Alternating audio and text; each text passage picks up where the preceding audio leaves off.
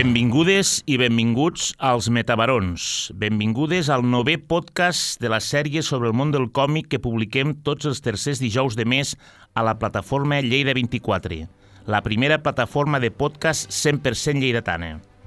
Som aquí per parlar de còmics, de novel·la gràfica, d'autors i autores, de la penya que s'hi dedica i de la que n'és aficionada, de tots, dels grans i dels petits, dels coneguts i dels no coneguts, d'autors locals, nacionals i també internacionals, d'heroïnes quotidianes, de dones i homes corrents, però també de superherois, de mons minúsculs i d'altres d'infinits, perquè això és el còmic, infinit.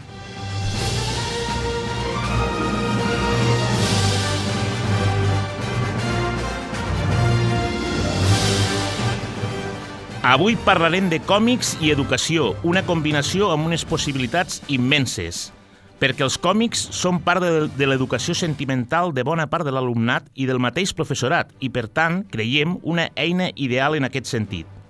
Perquè en l'educació formal, la narració gràfica pot ser una gran ajuda comunicativa per a aquelles persones que tenen especial competència en la lectura d'imatges, perquè què hi pot haver més potent que educar a través d'un món tan intens i proper com és el còmic i la novel·la gràfica? Posar imatges a tot allò que estem aprenent, al que encara no sabem, als records i a les experiències. I el còmic pot ser l'instrument.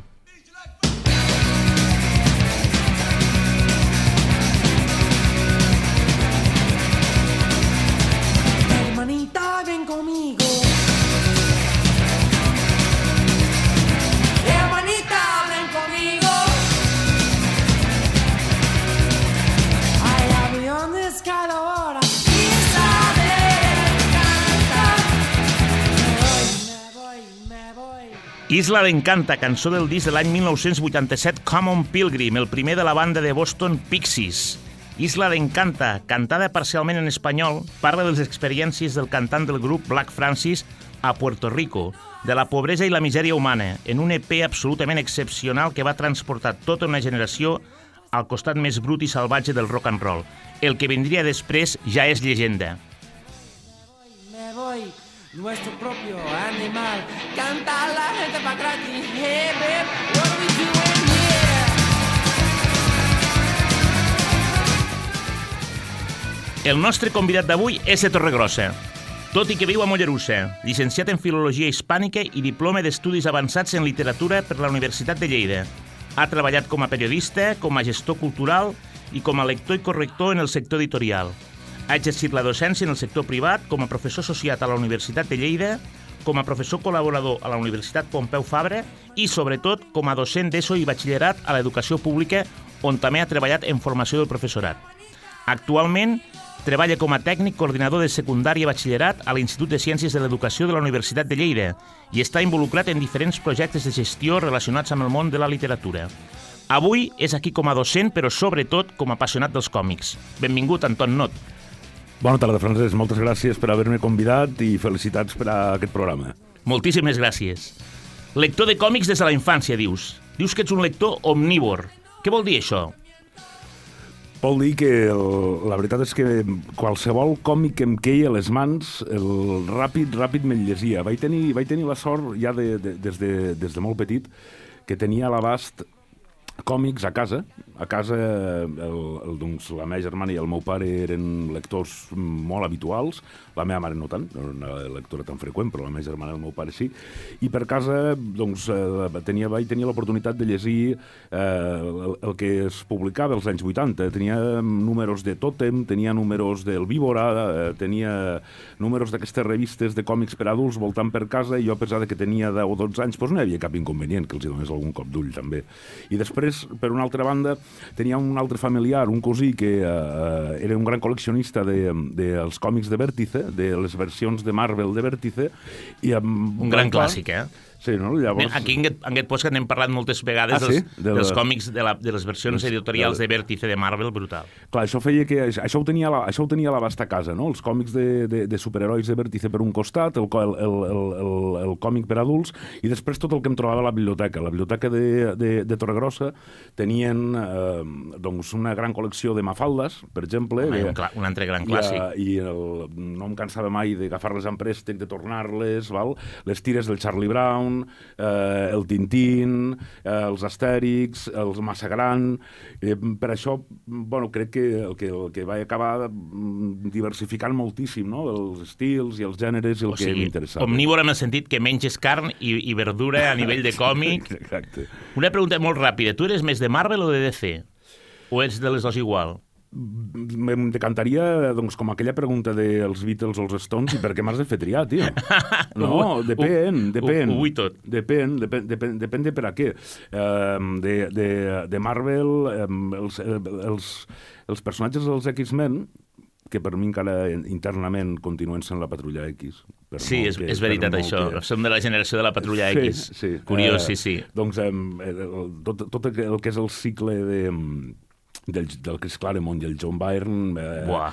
em, la, la saga de Fènix Oscura me la podria llegir, rellegir deu mil, De memòria. de, de, deu mil vegades, no? I, I de DC me'n vaig aficionar moltíssim, super, eh, sobretot amb el Superman de, de John Byrne i després amb totes les històries de crisis amb Terres Infinites, Infinites. amb George Pérez i, com, i, els, i els titanes de, de, de George Pérez. O sigui, més que, més que fer-me d'una secta, de, em, em quedaria, doncs, amb, amb alguns dels autors i, o amb alguns fins, fins i tot dels, dels, dels moments no? de, de, de les, dels personatges. És curiós perquè jo sóc molt fan de John Byrne i veig que tu també, i ha tingut els seus grans moments a Marvel, i ha tingut els seus grans moments a DC, i ha tingut els seus grans moments també a nivell amb altres editorials independents. Molt bé, però avui t'hem portat aquí per parlar, també diria, de, o sigui, avui em- t'hem portat aquí per parlar de les teves dues passions. Ara coment, parlàvem de còmics, però també la teva passió i la, i la, diguéssim, la teva professió és l'educació, l'ensenyament, una combinació que, com hem dit, creus que té moltes possibilitats, això del còmic i l'educació, l'ensenyament? No és una creença, no és una, no és una, no, no és una qüestió de, de creença, ho sabem, ho sabem que té, que, que, que té moltíssimes possibilitats i des de, des de fa molts anys tenim moltes proves, no? que tenim moltes eh, evidències, que és un, te, un terme que en el món de l'educació està re, re, relativament de, de, de moda, l'educació basada en evidències.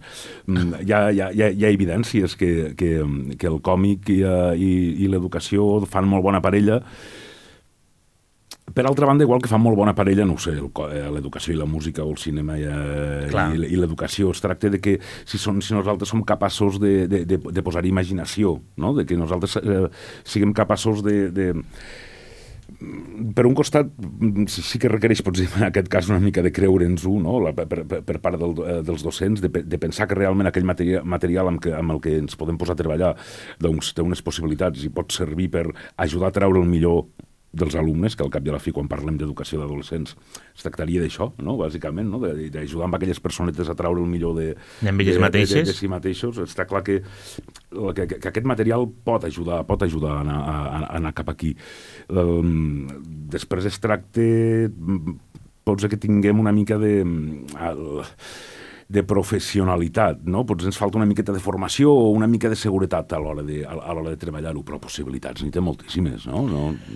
Clar, perquè nosaltres ens plantegem una mica el programa d'avui, per això havíem portat el Ton Not aquí, és per, per plantejar el còmic com un objecte d'estudi, o sigui, com, com una obra d'art en si mateixa que al mateix nivell que les obres literàries o plàstiques o musicals, com has dit ara fa un moment, poden ajudar a l'estudi vinculat a qualsevol altra disciplina. És a dir, emprar el còmic amb exemples concrets per educar les diferents disciplines de l'ensenyament. Per exemple, perquè ens entenguem. Parlem de còmics i medicina, per exemple, no? Eh, un, quan vam preparar una miqueteta el, el podcast vas, vas emprar el concepte de gràfic medicine. Mm -hmm. Què és això exactament? Uh, tampoc és que sigui un especialista francès, però pel que jo... No som, no som especialistes en res, però som una mica especialistes en tot. No pateixis. Aquí estem una mica per xerrar i també ja, a, a través teu descobriré coses noves i també els i les oients ho trobaran, no hi ha problema. Perfecte. Uh, com, com t'havia explicat, doncs sí que el, jo, jo havia intentat, a, dintre de les meves classes majoritàriament de llengua i literatura, havia intentat anar incorporant, el, en la mesura del possible, alguna, alguna activitat relacionada amb el còmic, no? vincular, vincular d'al- d'alguna manera algun dels continguts que, que s'estaven treballant, a, que treballant a classe amb, amb, amb, amb els còmics.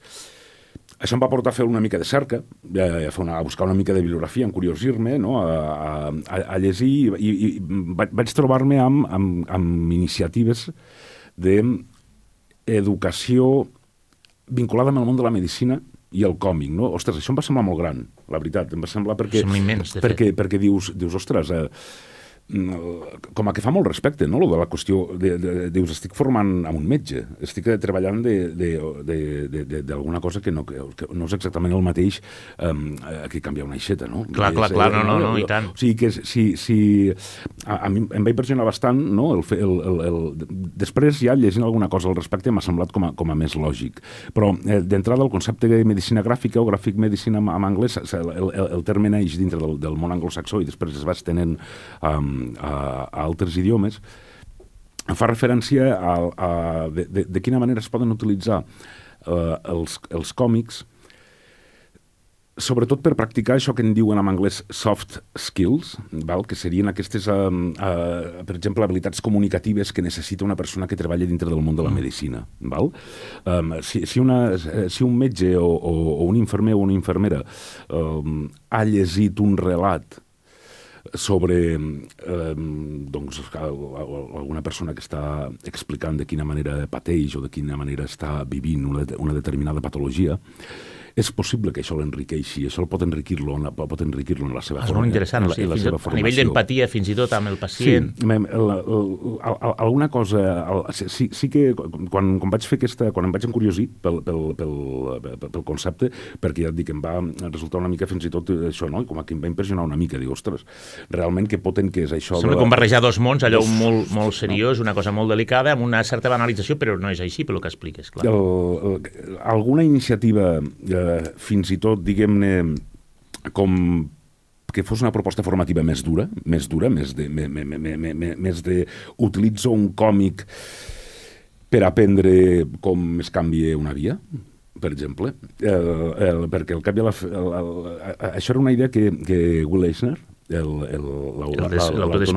nord-americà nord de, de, una de les coses a les quals havia, havia fet i havia, com diguem-ne, ampliat el concepte de còmic cap a narració gràfica, no? Sí, és que, que doncs, mm, per, per comunicar determinades coses, el que, sigui, el, el, el, el, que, el que sigui, eh, de vegades és, és més efectiu comunicar-ho amb una bona il·lustració, amb una bona seqüència d'il·lustracions, que no pas amb, una amb un text descriptiu. No? Per tant, en certa mesura, hi ha, mm, podríem considerar que determinades seqüències que poden explicar eh, una operació mèdica senzilla són còmics, no? Són clar, còmics, clar, clar. perquè són narració... Bueno, és són, això de la narració seqüenciada. Són, són narra, sí, sí. És, narració, és narració seqüencial, no?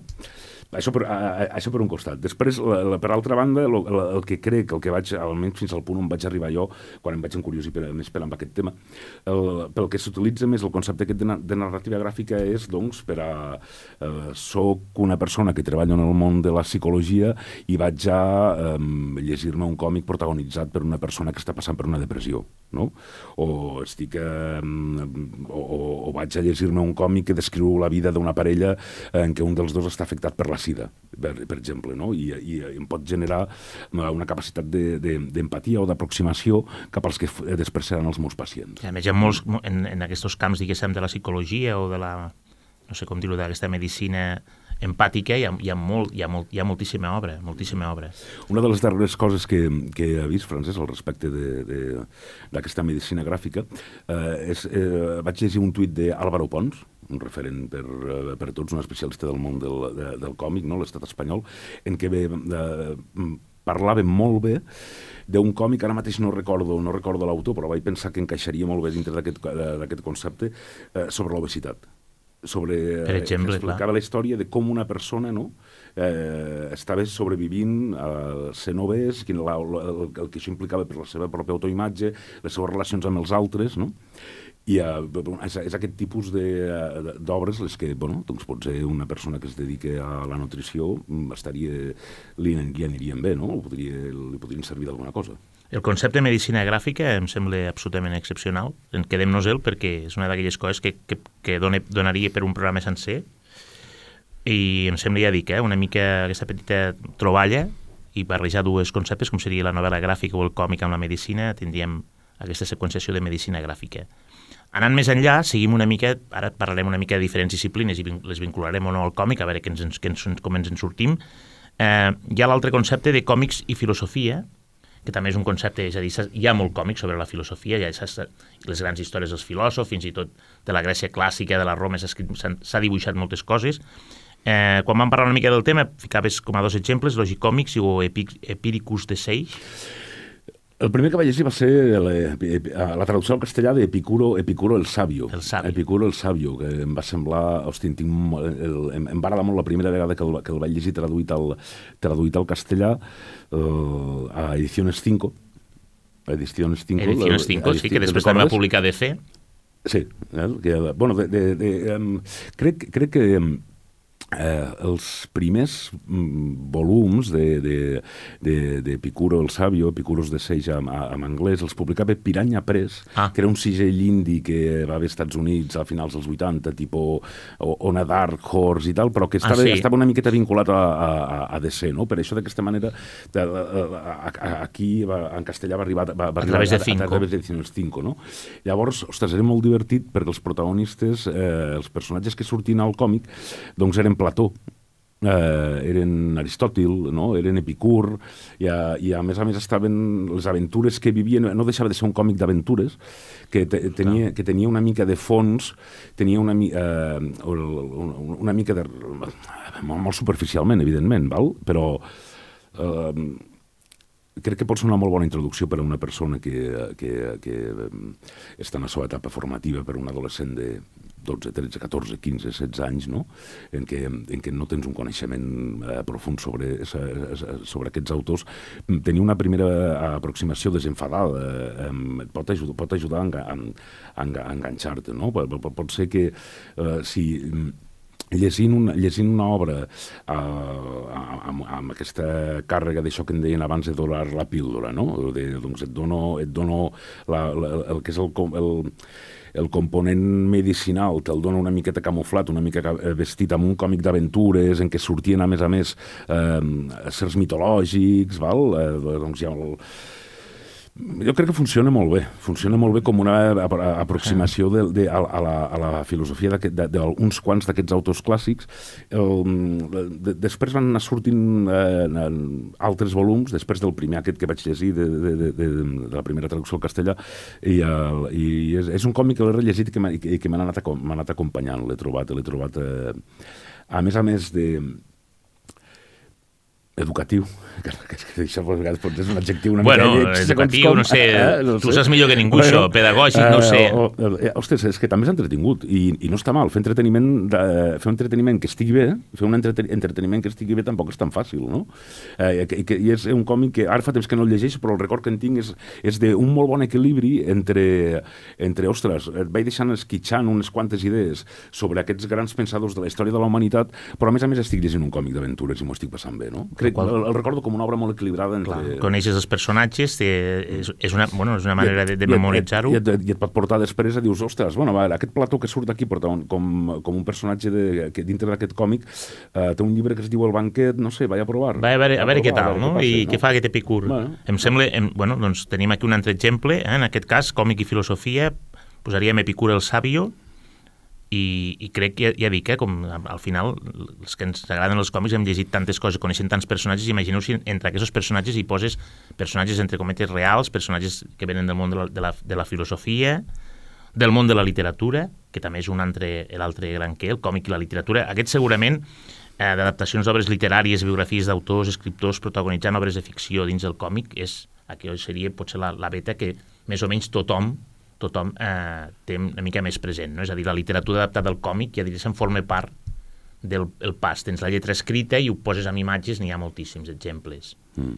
És, segurament, no? Se- Seria, seria, si, si, ara, ara que estem com buscant aquestes combinacions, no? de posa una mica de còmic i posa una mica de filosofia que trobaria, posa una mica de còmic, posa una mica de literatura, segurament seria l'àmbit en el que trobaria en el que trobaríem més exemples. Jo crec que est- est- n'està farcit de- d'adaptacions d'adaptacions de, de llibres de literatura a la, a la novel·la gràfica. Una, cosa, una, una, una, una de la apareixeu una relació una mica més curiosa que va més enllà de fer una adaptació no? No, eh, només i que estat, és relativament, estat, deu estar relativament de moda entre, en, entre els xavals més joves eh, gràcies a, a Netflix és la, la, la, la manera en com a The Sandman apareix Shakespeare Ah, molt curiós, és, és veritat. Molt, és molt curiós, no? que, que sí que, que dintre, que dintre de, de, de la sèrie de, de, de Sandman, de la sèrie de còmics, doncs tenim adaptacions d'algunes de les seves obres, no? Tenim, apareixen personatges late- de, de, de, de, de Tempest, no? apareixen personatges del somni d'una nit d'estiu, però després també apareix Shakespeare, no? El mateix el mateix Shakespeare. Shakespeare com a, com a personatge, no? Una Això és- relació Aquí anem una mica més enllà, és veritat. Ja no és només ja l'adaptació, sinó el mateix personatge, el, el creador, el, el personatge literari, l'home allò real, dins una adaptació cinematogràfica d'un de el- un dels còmics clàssics de... Molt bé, ja que un petit apunt, perquè clar, ets ets de Torregrossa, coneixes el còmic Los días azules de la Cecília Ill i el Josep Salvia? I tant, eh? és, és una important, important obra que, eh, que, que van elaborar el Josep i la, el dibuix, la, Cecília- la Cecília al, al guió fa uns quants anys ja, eh, el temps passa ràpid. Sí, ja, sí, ara no et sabria dir la data, però potser fa- també ens n'anem cap als 3 o 4 anys. Però, Jo crec que eh, sí, jo crec que però sí. He parlat ja- amb ella diverses vegades, és un referent també en aquest, en aquest univers de... És, molt- és molt curiós, no? És, és, és, molt, és, molt, és, molt, és força curiós el que, el, el que aconsegueixen amb, amb, amb aquest còmic, seleccionen el, el final, no? el final de l'etapa de, la, del, de, eh, de, de la vida de Machado i eh, bueno, fan, en fan una biografia gra, gràficament molt atractiva. Ja crec que hi ha algunes troballes, eh, hi ha algunes troballes gra gràfiques amb aquest còmic molt potent, algunes pàgines que visualment buah, són capaços de transmetre, de transmetre moltíssim. En, en, més enllà de, de, de mm, únicament ser un fidel retrat de, ben documentat de, eh, de, la, de la biografia de Machado, d'una etapa concreta no? de de, de, Machado. de, de, dels els últims, els últims eh, anys, mesos de, de, de, de la seva vida, crec que eh, opten per solucions gràfiques que, eh, ostres, fan que sigui una obra que com a còmic en si ja és interessant. No sé si, a veure si, si em explicar. Sí, sí, té un component visual poderós. Per, per una banda, eh, es- està clar que eh, el més senzill, el, el més evident, el més clar, el més fàcil a l'hora de, de, de, de voler llegir o voler utilitzar aquest còmic seria el posa, el posa classe damunt de, de, damunt de la taula en aquells programes de lectura en què ens toqui parlar sobre aquest escriptor de, de, de, de la primera meitat del segle XX i, eh, i ho utilitzo com, com un possible incentiu, com un, com un possible element motivador per a que, per a que persones que no coneixen la, seva- la seva obra, doncs a lo millor d'aquesta manera els serveixi per entrar-hi. Però, per una altra banda, és una obra d'art en si mateixa, crec. És una obra d'art en si mateixa. És, és, és, com, com a còmic, han arribat amb un, a, a, a, a, almenys en algunes de les pàgines, ostres, po- potser dir, potser dir que tot el 100% és, no, és meravellós, és fantàstic, però ah, o hi, ha, hi ha algunes imatges meravelloses, amb, molt, molt, molt ben trobades. És una obra amb- molt potent. Amb, amb el, És- el, el, el tractament del color, per exemple, és molt especial, Sí, també. clar, aquí, i, aquí hi ha, perquè d'aquesta obra n'he parlat amb la Cecília i, i, i, i és una obra molt potent perquè també hi ha aquesta mena de conjunció entre el dibuix del Josep i la Cecília, que és una, diguéssim, és una escriptora, és una persona que escriu i que, i que capta l'essència de Machado molt bé.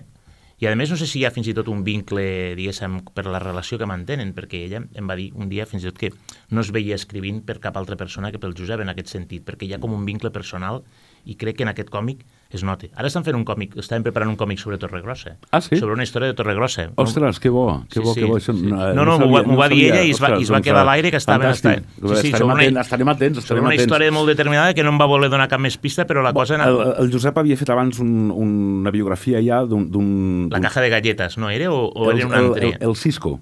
Ah, el Cisco, val, Havia- és veritat, val, és veritat. Josep- Sí, sí, la caja d'aquelles era una altra cosa, una sí, és altra co- veritat. Sí, tenia a veure una mica també amb, amb postguerra, no? I, amb, i, i, i tenia aquesta, aquesta cosa històrica. El Cisco, sí, sí, sí, sí. Però havia fet la biografia d'un senyor, de- d'un torregrossí il·lustre, Vale. que va viure durant... mm, Se'n va anar cap als 103, 104 anys, i, uh, i, el, i el Josep se'n va encarregar de, de passar a còmic un fragment de la, Pues- una part de Pues la vida. ho deixo aquí, senyor. però més, em va dir que era algo de Torregrossa, una història, però fosca, eh? Fosca. Ah. Que sabem que Torregrossa té aquesta, aquesta vessant... Bueno, cada poble té... Cada- Eh, vols, dir, vols dir que cada poble Sempre- no, ra- rascant sempre acabaríem que, trobant... sempre que ho dic, eh? sempre me diuen el mateix. "Home, Això acaba de passar cada poble. Escolta, sense abandonar el tema moment de la literatura, perquè no ho sabia, que m'has citat que Krum havia dibuixat a, a Kafka i, o a Philip K. Dick, no ho sabia. Sí, ha, hi ha, hi ha, hi ha una... Ostres, no, no, et, no et sabré dir l'editorial, però el, jo els havia llegit amb les versions eh, que d'una editorial argentina que les trobava a, a la llibreria de, la, de Via Laetana a Continuarà, els tenien, els tenien gairebé tota la, tota la sèrie allí. Era, era una editorial argentina que feia llibres de divulgació en, amb, amb, amb, amb còmic sobre alguns escriptors o alguns filòsofs eh, rellevants, import, figures importants no, de, la, de, de la història de la història de la cultura.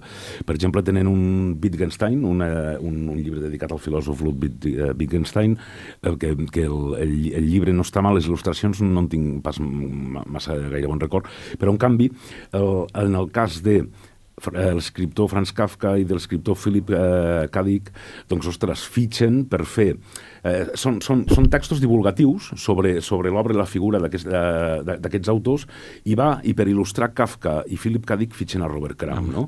Però això no podia fallar.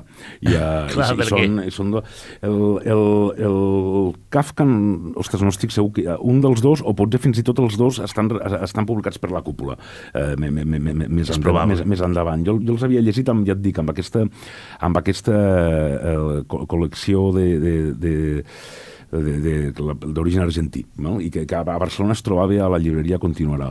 I, i, i, i es va fer una cosa en català, Eh, es va fer una cosa en català el de, recordo el, un, un, un, que, tenia, que tenia aquest mateix esperit no? divulgatiu de, de, doncs utilitzem les, les virtuts del còmic per seduir a, a públic no especialitzat, no? per donar a conèixer el pensament de, ara mateix, eh, cito de memòria, si no recordo malament, era Gilles Deleuze, el filòsof eh, francès eh, postmodern, eh, explicat amb il·lustracions del Max. Val? I a més, i, i això està fet en català. No, no, record, no recordo l'editorial, no, però hi, hi, hi, hi, hi, bueno, hi havia algun volum més. De... Com que això és una... És, al final, qualsevol... El, els oients que estiguin interessats en la referència, llavors es tracta de buscar-ho, però ens va, ens va molt bé perquè aquestes petites referències són com petits punts de llum a partir del qual pots iniciar una cerca. I, i, aquests, i aquests, dos, aquests dos, clar, amb els dibuixos, amb els dibuixos de, de, de, de Cram són especialment atractius. Clar, no, no podia clar, fallar. Sí, no, T'imagines el Kafka o el Philip K. Dick, dos, dos autors claus, no. i, en, i un personatge com el Robert Crumb, brutal. Va, clar. Són dos llibrets eh, que tenen la seva gràcia com per, per, si, per si mateixos. En un altre, en un altre, en un altre, en, en una altra matèria parlàvem de còmics i arquitectura, i aquí, clar, aquí recordo quan parlàvem que va citar la grandíssima Venecia Celeste de Moebius, això diria que és quasi una obra de referència, i, i llavors és molt curiós perquè parlaves de les ciutats de Frank Miller, jo vaig entendre que, que parlaves, no sé si de Sin City, de Badlands, o del mateix del mateix Hell Chicken no, el, el, de, de Daredevil o, o tenies al cap una altra referència quan parlaves de vincular el còmic i arquitectura? Perquè això en realitat són imatges sobre models arquitectònics, ciutats, no? Uh -huh. Ciutats imaginàries o reals passades pel, pel, pel sedàs de l'imaginari. Bueno, pensant en, pensant en, en aquests possibles binomis no? que, ens, que ens ajudin de, doncs, a barrejar dues, dues disciplines diferents, la manera en què, en què còmic i arquitectura poden acabar vinculant-se també uf, déu nhi no? També, també, també. és un món, no? Una, una manera senzilla és, eh, és aquesta, no sé, penso en eh, la Gotham de Batman Dark Knight, no? És, és, és, és força atractiva, o eh, el Neo Tokyo del Katsuhiro Tomo a, a, a, a, a Akira, seria doncs, de, de, de, de quina manera els dibuixants de còmics estan creant, construint la seva pròpia, la seva, la, la, la, estan reflectint aquesta, aquesta arquitectura imaginària, però més enllà d'això, eh, s'ha parlat de... s'ha utilitzat l'arquitectura com, a, com a metàfora a l'hora de construir un còmic, no? un còmic ha de, o fins i tot una pàgina, una pàgina ha de tenir una solidesa, eh, no? ha de tenir uns pilars que suportin... Ah, que, mal, i, uh, i per exemple, doncs, el, el, el, les primeres pàgines de, de The no? podrien, ser, podrien ser molt bones a, a, a l'hora de pensar en aquest vincle no? entre, entre, entre a, a còmic i arquitectura. Molt, el, el, el Will Eisner sempre juga amb, la, amb alguna manera per col·locar el, el, el títol, no? d'alguna manera creativa dintre de la pàgina i moltes vegades estan incrustades no? amb algun edifici en el qual... Façana, en, alguna, algun, no? sí, sí. en el qual després passarà, pa, pa, passar l'acció. No? Això podria ser un altre vincle no? entre, entre, en, en, entre còmic i arquitectura. O, o, o fins i tot el, els interiors, no? els interiors de, de, de, de les cases, els interiors de... Bueno, de vegades amb, amb un còmic veus una imatge des de dalt, un picant, no? des d'un pis, ostres, allò podria ser un, plano, un, un planell de, de, de, de, d'un arquitecte. O el Building Stories del Chris Ware, per exemple, és una passada. El, el Construyendo Històries em sembla que es va traduir al, al, al, al, al castellà. Són, o sigui, tot, tot una sèrie de històries que els hi passen als veïns d'un mateix edifici, d'un mateix edifici, no? Però el els còmics, els, les diferents històries estan, te les presenta dintre d'aquella caixa, en cada, en cada una està en un format diferent, no? És, un, és, és una obra d'art, una, suposo que per l'editor una bogeria absoluta, no? Un mal de, un mal de cap increïble, no? Però que si, si anem escarbant, està clar que el, el vincle més evident i més fàcil, no? entre, crec jo, entre, entre, entre ar, ar, ar, ar, arquitectura i còmic seria veure això, no? veure de quina manera Moebius s'inventa una, Vene, una Venècia que flota per l'espai, va per aquí, va per aquí, per allà, no? i construeix aquell, i dibuixa, dibuixa aquests edificis, amb això Moebius era, amb això, bueno, però... perquè ens agrada, Moebius era, era, un, era un absolut mestre, perquè era una, tenia una capacitat de crear espais arquitectònics mm que, que d'una, no sé com dir-ho, d'una magnificència allò aclaparadora. Eh... La ciutat aquella de l'Incal, per exemple, Exacte, no? quan la, la, sí, sí, quan ciutat, cau... De... Ciutat Agujero, Ciutat Abismo, no recordo ah. com es deia, sí, sí, que va, que va completament cap a baix, ah. Mil, mils i mils de nivells, eh, allò... Molt bé. Eh, un altre gran tema, el, el còmics història, Aquí sí tens un gran, un gran, gran, que a més eh, la Cecília Ill, quan vam parlar amb ella, també citava constantment que era Persepolis de la Mariana Satrapi, que és un, ah. també un altre, un altre gran referent. Mm. També seria un, un argument que ens serviria una mica per vincular còmics i història, clar. Eh, en això també hi, és un, hi ha un, tot un univers, evidentment. El, el Saló del Còmic de Barcelona, des de fa uh, diversos anys, eh, normalment el primer dia, el, el primer dia que s'inaugura el Saló el dijous, es fa també una jornada pedagògica. I eh, pràcticament cada any eh, un, un, un dels protagonistes, de, un dels ponents o una de les presentacions que es fa té a veure amb còmic història d'una manera o d'una forma o altra. No?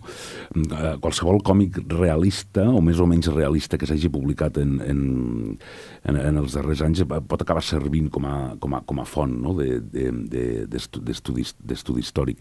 I fins i tot els que no són realistes, perquè s'han fet estudis sobre de quina manera els còmics de Mortadelo i Filemón ah des del punt de vista de la sociologia, no? estan reflectint el moment en el que el Francisco Ibáñez els fa. D'aquesta Espanya en no? determinat moment. Clar, no? no? O sigui, a més, durant mol, molts anys, quan l'home feia com a mínim un àlbum a l'any, no? eh, sempre vinculat amb algun aconteixement històric important, no? Ostres, si tu els, els, els estudies, els analitzes per ordre, no? Pot, ah, pot, poden ser un... Poden ser una, una molt bona reflexió. Pensava ara també en els còmics del Carlos Jiménez, de tot el bueno, tema de la postguerra, la transició... Tenim, tenim la sort de tenir una, eh, una, una professora a la Universitat de Lleida, al Departament de, de Filologia eh, Anglesa, la Caterina Valentova, que és especialista en, en eh, Carlos Jiménez i Paracuellos, concretament. Ah, ah, sí, no ho sabia. Sí, podria ser una bona... Molt... No ho sabia. Sí, sí, sí, és una persona que ha estudiat eh, l'obra no, de, jo, de... Jo sóc molt fan del Carlos Jiménez i el, i el, i el museu on treballo, el Museu Morera, amb, amb la, la Generalitat ha dipositat una sèrie d'originals de, de, de, de, de la sèrie que ha d'Espanya la Grande i Libre mm -hmm. i després Rambla Riba, Rambla Abajo i per Acollós és un referent, no ho sabia. Doncs la, us poso en contacte amb la Caterina i segur que alguna cosa fareu. No sabia que era un especialista en Carlos Jiménez. Una dels, de, una, un sí. autor del qual aquí en aquest podcast també n'hem parlat també n'hem parlat eh, abastament. Anem, anem avançant, perquè clar, si no, a més, com, com veieu, el, el, el Ton ha vingut m'ha dit, diu, no m'he preparat res, he vingut a pèl i és un savi, perquè aquí podríem estar parlant d'una vegada rere una altra i és, bueno, no sé, i, és, eh, i, i, i realment és, és aquelles coses que dius no faria falta que et preparessis res perquè ja ho tens tot preparat, és espectacular. Bueno, és molt, eh, a veure, Francesc, tinc molta sort que em vens a... m'has convidat a parlar de coses que, que saps que... Sí, sí, però... Està fàcil, però, és fàcil. Però molt fàcil, bé, molt bé. No, no, em refereixo jo ja sabia que preguntes això seria... A, me preguntes per coses que seria, formen sabia part que seria de les nostres aficions, no? Però, sí, bueno, però eh, també és més enllà. Escolta, eh, còmics i música, que ens agrada, també som dues persones als quals ens apassiona la música. Una cosa que em va fer molta gràcia, perquè eh, parlem això, còmics i música, el vincle històric entre els autors de còmics i les il·lustracions de portades de discos, això, eh, això la, la que l'any passat se'n va anar el grandíssim Miguel Gallardo, sempre, sempre parlo de la referència que tenia del disc de los rebeldes, esto rock and roll, pulgat per ell, però em va fer molta gràcia perquè quan parlàvem tu i jo em vas dir que la revista Revers, que és una revista que no, jo ho sé, perquè a més l'havíem treballat a nivell, la coneixia a nivell personal i a nivell professional, al Museu Morera havíem fet una exposició, que era una revista que s'editava a Mollerussa i de la qual informava, en formaves part del Consell Editor. En, vaig ser col·laborador de la col·laborador. revista, sí, vaig formar part, vaig col·laborar de diverses maneres amb la publicació de la revista. Va sortir publicada una, una entrevista, li vas fer una entrevista al Miguel Gallardo. Sí, tinc molt, eh, guardo molt bon record d'aquesta experiència, Francesc. El, el que tenia llibertat absoluta per com, col·laborar de la manera que volgués amb la revista. Eh, ens vam ajuntar un grup d'amics a Mollerussa, liderats per un parell de persones que van voler fer la funció de, de, de coordinar tot l'assumpte i eh, tenia carta blanca per publicar sobre, per escriure sobre el que volgués. Em vaig posar a la xarxa i vaig trobar de, eh, per atzar una, una adreça electrònica que eh, a través d'una agència d'il·lustradors i vaig dir, va, ho provo. I vaig fer un correu a Miguel Gallardo, vaig fer un mail a Miguel Gallardo i li vaig dir, mira, soc un tio que té 24-25 anys a Lleida, que no ens coneixem absolutament de res, estic eh, col·laborant amb una mig revista, mig fanzine, que estem fent a, a, a, a Mollerussa, que com que ets a Lleida, doncs, bueno, més o menys te deu sonar, Mollerussa. No?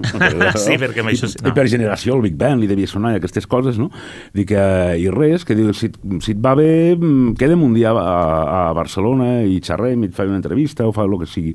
En aquell moment ella estava amb Maria i jo estàvem en aquesta època ja... Ah, és aquesta època. És aquesta època ja de més de maduresa, no? Sí, en, el, què, en què havia, havia publicat uh, també uh, a, a, a, aquell llibre de, aquell llibre de memòries sobre el seu, sobre el seu pare, sobre la, la, el vincle del seu pare amb la, el conflicte que havien viscut la seva família en relació amb la Guerra Civil, no? Estàvem, estàvem, era estàvem era l'últim Gallardo, per dir-ho manera, aquest sí, Gallardo ja més aquesta, reflexiu. Sí, en aquesta època ja. I doncs, mm, sense tenir ni cap obligació ni cap pressió, ni perquè m'hagués pogut passar de mi completament, i de fet era el que m'esperava, que no em contestés. Em va contestar el correu i em va convidar al seu estudi a Barcelona el dia que volgués eh, ens vam posar d'acord i eh, tenia, en aquell moment ell tenia un estudi eh, al, al, per, per allà Correus, per allà, diguéssim, per allà, per allà l'oficina central de Correus de, de Barcelona, tirant, tirant, tirant cap allà al Born. Eh, em va donar l'adreça, vam quedar allà, em va, em va ensenyar el seu, el seu espai de treball, em va ensenyar uns quants originals, jo estava barejant, no, no, no m'ho creia, no sabia què estava passant, estava, estava flotant, i després, al cap d'una estona, ens en vam anar eh, a la Barceloneta a fer unes tapes i de canyes. I, i, uh, i, i bueno, amb ell li va fer molta gràcia que, que, un, que una persona de, no, que un xaval en aquells moments, ja et dic, jo devia tenir això, 20, 20, 20 i pocs anys, s'hagués interessat per s'hagués interessat d'aquesta manera tan desinteressada, no? Perquè, Clar, de revers perquè, estem parlant bueno, de, de començaments del 2000, no? Sí, seria 2002, 2003, 2003 2004. Jo tenia, 2004. més o menys, recordo quan es va fer una miqueteta més el, el, Clar, sí. quin gran, eh, el, el Miguel Gallardo. Ostres, eh? clar, imagina't, imagina't que això... És que és d'aquelles persones, de, hi ha persones de consens, aquest, Miguel dia, Gallardo aquest és, eh? dia el tinc atresorat com, com una cosa, no? Per, perquè, perquè el, hagués pogut s'hagués pogut permetre fer el que, el, el que ell podia fer el que li donés la gana i va decidir fer això. Va decidir obrir les portes de cada seua i, i, i passar, van passar un, un matí, un migdia, a migdia junts, no? I, uh, molt bé, és, ens va passar molt és, bé. És un d'aquells records que es, que, es, que es guarden i, i que és, un és una persona, no només és un gran, era un grandíssim artista, sinó és, diguéssim, és un autor de còmic de consens com a persona i com a, i com a, i com a autor. Molt bé, eh, acabem i sempre a l'acabar el demanem a la, a la penya que convidem alguna, si té alguna recomanació, és a dir, si recomanaries algun còmic especialment, no, no un còmic recent, sinó alguna cosa que, diguéssim, en el teu imaginari del còmic el, el, el recomanaries als nostres i a les nostres oients? I dius, doncs pues mira, em vaig llegir ara fa un any, dos anys, tinc un còmic al cap que és eh, de referència. Aquest programa es diu Els Metabarons perquè és un dels meus còmics de capçalera. Jodorowsky i, Jiménez, Juan Jiménez, Jiménez, eh? Molt, molt, sí, sí, sí, molt, Vull molt dir, I a vegades ens serveix una mica perquè la gent explori referències amb gent que en principi en sap una mica més, hòstia, doncs mira, el Ton Not ens ha recomanat aquest, aquest, aquest, aquest còmic, el busquem i tal, i serveix una mica perquè la gent explori o si t'has llegit el, el, quin còmic t'has llegit darrerament, si te n'has llegit algun. Bueno, així, recomanació, el que passa que clar, en un programa de còmics és una mica absurd recomanar Watchmen, per exemple. Saps? Ah, bueno, no, però... Però, però, és un còmic que, que, ostres, que el rellegeixo cada, mm, de tant en tant i, i, i, i, i, i encara li trobo el, coses, no? Watchmen és Com... un clàssic que molta gent recomana, però com, això, és un, això no deixa de ser un podcast que s'emet un cop al mes i, és, i és, la gent que agafi al vol alguna recomanació potser al final si sent dos o tres vegades Watchmen Ostres, dirà... el, el, bon, el bon de Jeff Smith m'agrada rellegir-lo de tant en tant. Ah, també? També. Penso que, uh, penso que ostres, és, és, és una sèrie uh, que, que el, crec que és un gran còmic per a tots els públics I, i, i penso que és un molt bon còmic a nivell narratiu. Ostres, té, Ets els que els rellegeixes pers- còmics? Sí, sí, sí, sí, sí, molt, sí, sí. És curiós perquè això és, és aquella... Quan entres en aquell univers que et proporciona el còmic o la novel·la gràfica i has disfrutat, no pots evitar tornar-hi, sempre tornes a aquell punt de referència, Sí. a aquell món, no? És Sí, com sí, amb tornar el- a viatjar a un lloc que saps que és perfecte, que és idíl·lic, però amb que alguns, per, t'agradarà. al- alguns personatges, no? són, els, eh, són els, el, el, alguns il·lustradors, el, el, alguns escriptors, rellegir V de Vendetta de tant rellegir Alan Moore de tant en Alan tant Moore, clar. a, a, està bé, no? A més de superherois, eh, més comercial, el, els X-Force de, o X-Statics de Mike Allred, per exemple, també em sembla una sèrie, una, una sèrie molt, molt, molt, molt, molt interessant. Un còmic que m'agradava molt, però que després rellegint-lo, en canvi, se m'ha caigut més de les, man, de les mans, és el Dent de Richard Corben. Ah. El Dent de Richard Corben em semblava uah, visualment, no? Molt Visualment és, era brutal. bé, és que no? Richard Tot- Corben ja era brutal visualment. tots aquells, no? I aquell ús del color i aquell d'això, però després, quan l'he tornat a llegir, se m'ha caigut més de les mans. Molt temps que no, El- el- fa molt... Ja passa a vegades. Sí, eh, que no alguna- sé què algun- passaria ara si el tornés a... Hi ha vegades que hi ha algunes obres que, que es cauen Home, més. hauríem de llegir, si, hauríem de, si hem de recomanar alguna hem de recomanar coses de casa, ara, no? Hauríem de co- recomanar alguna cosa de doble tinta de, no, de pagès. Sí, i, de, ben, de, un, de fet el Jaume Barrull va ser, va ser un dels primers que va vindre aquí convidat. o alguna cosa de Males Herbes. Eh, hi ha un còmic de Males Herbes... Eh, ara, ara em fallarà la memòria, però hi ha un còmic de Males Herbes que, que l'ha publicat no fa molts mesos que em va semblar prou, prou interessant prou interessant. No el tinc tan seguit. Aventures del Francesc Pujols, no? Ah, vale, del, del, sí, saps? del, De- sí, sí, de, de- de l'escriptor, de- l'artista, el filòsof. Sí, sí, hosti, em va semblar, hosti, em va semblar, una, em va semblar una iniciativa eh, xula. I m'estic llegint una cosa ara, ostres, molt friqui, eh, m'estic llegint un còmic en, en francès que es titula eh, la, la setena funció del llenguatge.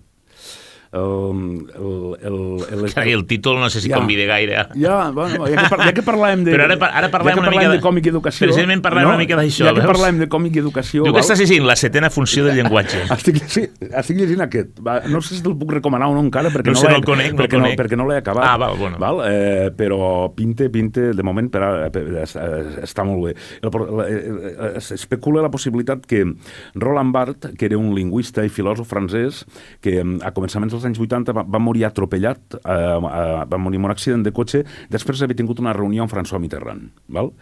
Llavors, el que, el que especulen amb aquest còmic és que en realitat no va ser un accident, sinó que Roland Barthes, com a lingüista, havia descobert una funció del llenguatge que era que qui la, posse, la posseix, qui la domina, té un poder de convicció infinit.